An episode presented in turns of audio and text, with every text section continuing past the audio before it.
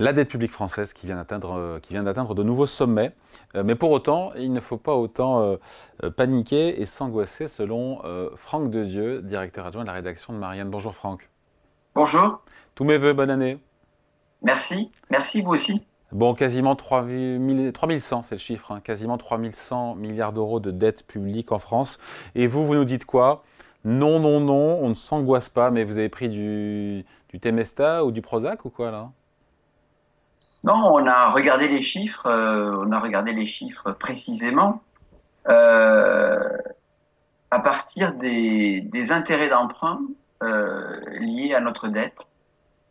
Il se trouve que ces intérêts d'emprunt représentent 3,6% de nos recettes, c'est-à-dire que ce que nous devons au titre de l'emprunt, des intérêts, absorbe 3,6% de ce que nous recevons, de ce qui rentre dans le trésor public. Et on s'est dit, mais est-ce que c'est beaucoup, est-ce que c'est pas beaucoup? Alors d'abord, historiquement, euh, il y a 20 ans, ce ratio n'était pas de 3,6%, il était de 6%. Donc il était presque deux fois plus élevé. Tout simplement parce qu'il y a plus de recettes fiscales. Et puis puisqu'aujourd'hui, nous avons à peu près 50 milliards en 2022 d'intérêts, si nous avions ce, ratio-là, on, serait autour de 80 milliards. Donc, si vous voulez, imaginez que vous deviez rembourser en intérêt euh, quelque chose qui absorbe 3,6% de vos revenus. On a regardé plus précisément comment ça se faisait ben, dans les autres agents, auprès des autres agents économiques. Par exemple, la population française, eh bien, c'est 2%. C'est 2%. C'est 2, 2%. Euh, vous prenez un ménage qui s'est endetté, euh, qui, a, à peu près euh, de euh, quadra, qui s'est endetté pour acquérir son appartement, ça va monter à 4,6%. Donc c'est déjà supérieur à l'État. Et la grande différence, c'est que l'État a quelque chose de, euh, je dirais, d'immortel, c'est-à-dire que le, ce qu'on appelle le roulement de la dette n'a pas de limite, alors qu'un un ménage a une limite, une échéance pour rembourser sa dette. Puis on a regardé aussi des, sociétés du CAC 40, et notamment une, Pernod Ricard, dont les, charges d'intérêt représentent quand même 2,2% de leur chiffre d'affaires. Vous voyez, David, le parallèle que l'on ose faire, c'est-à-dire de regarder les intérêts d'emprunt public par rapport aux recettes publiques, avec les, les intérêts d'emprunt par rapport au chiffre d'affaires d'une société. Vous devriez même rajouter, si on était rigoureux, euh, pas forcément pour Pernod Ricard, mais pour l'ensemble de l'économie, les dividendes. Parce qu'un dividende, qu'est-ce que c'est si ce n'est euh, le coût du capital qu'on rémunère? Et là, vous montez à 7% de votre chiffre d'affaires. Donc, l'idée, c'est pas de se dire, c'est pas grave, c'est pas de se dire on va continuer à s'endetter euh, pour financer tout et n'importe quoi, c'est de dire on se calme un peu, et puis surtout, on a le droit un peu de débattre de ces questions-là avec rationalité. Ça ne veut pas dire que ceux qui tirent la sonnette d'alarme ont tort, n'ont rien compris, pas du tout.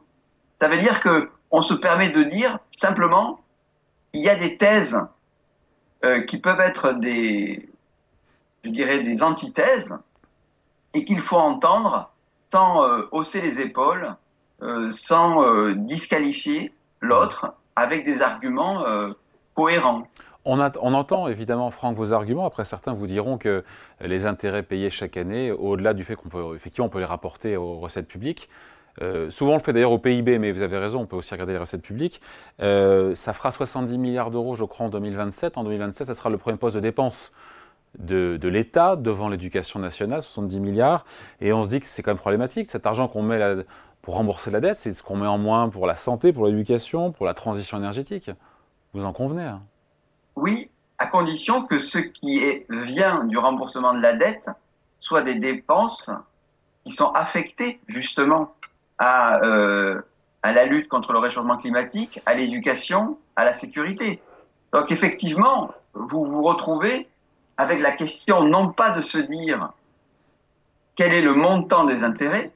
Vous savez, euh, Louis-Ferdinand Céline disait euh, dans un accès de lucidité, euh, on ne meurt pas de sa dette, on meurt de ne plus pouvoir en faire. Qu'est-ce qu'il voulait dire par là Si je me permets de faire son exégèse, modestement, c'est que c'était le taux d'intérêt qui comptait. C'est pas le montant de la dette, c'est le taux d'intérêt.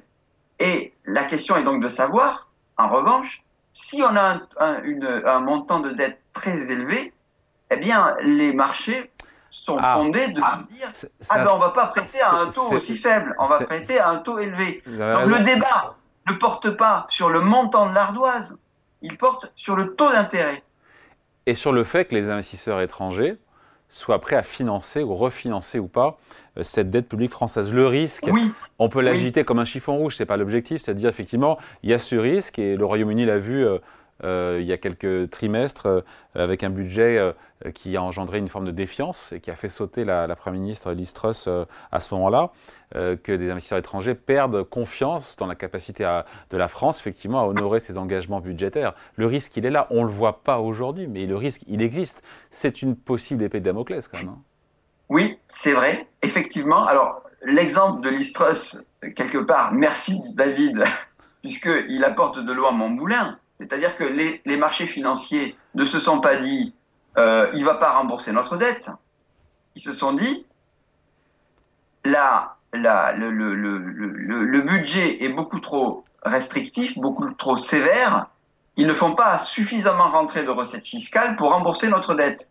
La problématique de la France, c'est heureusement pour certains ou malheureusement pour d'autres, ce n'est pas une question de recettes insuffisantes, on dit euh, on, est dans un pays où il y a beaucoup d'impôts. C'est plutôt une question, quelque part, de production suffisante, c'est-à-dire de richesse produite, qui, n'est peut-être pas suffisante. C'est là-dessus qu'il faut se battre. Et peut-être se dire que notre dépense publique, il faut l'affecter à quelque chose qui a un rendement, un rendement sociétal, la sécurité, un rendement aussi économique. Vous avez par exemple pas mal d'économistes qui ont remarqué que investir dans la rénovation thermique ferait des économies qui exigent un fort investissement au départ, mais qui seraient rentables. Autrement dit, l'idée, encore une fois, n'est pas de dire on va manquer de recettes fiscales, bon, n'est pas de dire regardez le montant de l'ardoise et de, et de le diviser par le nombre d'habitants. C'est de se dire est-ce que notre investissement public, il est en mesure de créer des richesses collectives et, de fil en aiguille, d'autoriser un investissement à un taux d'intérêt faible, ou du moins plus faible que l'inflation? La question de savoir est-ce que demain il va y avoir des taux d'intérêt élevés, on peut se dire que est-ce que les marchés vont rentrer en une forme de défiance spécialement euh, à l'encontre de la France? Moi, je ne le crois pas. Mais il y a des gens euh, très intelligents euh, qui, qui, sont d'autorité de, importantes qui le disent. La question, souvent, la question souvent, c'est que c'est effectivement à supposer qu'il y ait une panique ou une peur sur le crédit et la note financière de la France. quand on vend des obligations françaises, euh, qui sont bien rémunérés, mieux que les Allemandes, avec un risque qui est perçu comme proche de celui de l'Allemagne, même si ça fait débat. Derrière, quand on vend, on rachète quoi quand on est investisseur? C'est ça aussi le sujet, c'est le sujet du réemploi. Pour l'investisseur? Pour l'investisseur. Oui, alors euh, effectivement, c'est... C'est un marché qui est liquide, qui est profond, la dette française. Oui, mais la question, c'est de savoir, est-ce que D'abord, moi, le réemploi de, l'investisseur, ce euh, c'était pas trop mon problème. Non, mais je dis ça parce que derrière, c'était un rempart pour justement ne pas vendre la dette française. Parce que derrière, pour l'investisseur, il ne sait pas quoi faire. C'est une des raisons peut-être aussi qui explique, même si le crédit de la France est vu comme étant euh, sous le parapluie un peu allemand et dans la roue de, l'Allemagne.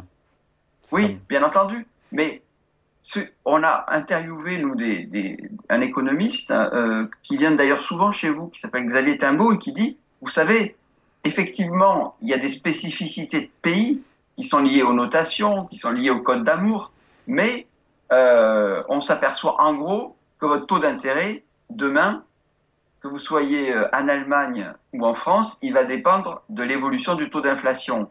Et si l'inflation baisse, comme le consensus semble le dire, peut-être pas dans des proportions idéales, mais s'il baisse, eh bien, le taux d'intérêt des, obligations d'État devrait aussi baisser. Et le, traitement français, je dirais, euh, sera quand même encore une fois dans la rue allemande euh, plus que espagnole ou italienne. Bon, encore une fois, c'est grâce aux recettes. Oui, une fois de plus. Euh, la couverture de cette semaine, de la une de Marianne, pour ceux qui ont envie de lire, on, parle de quoi? Alors, on parle, alors c'est très politique, on parle des cocus du gouvernement Attal, avec euh, la prime aux sarkozystes, l'entre-soi parisien, l'éducation et la santé qui est au rabais. Et donc, effectivement, il y a euh, un certain nombre de déceptions, qui sont des déceptions pour ben, un certain nombre de personnels politiques, une jambe gauche du macronisme, mais aussi plus généralement, peut-être, pour l'ensemble des Français. À lire cette semaine et ce week-end dans le magazine Marine. Merci Franck, Franck de Dieu, directeur adjoint de la rédaction. Merci. Salut. Au revoir.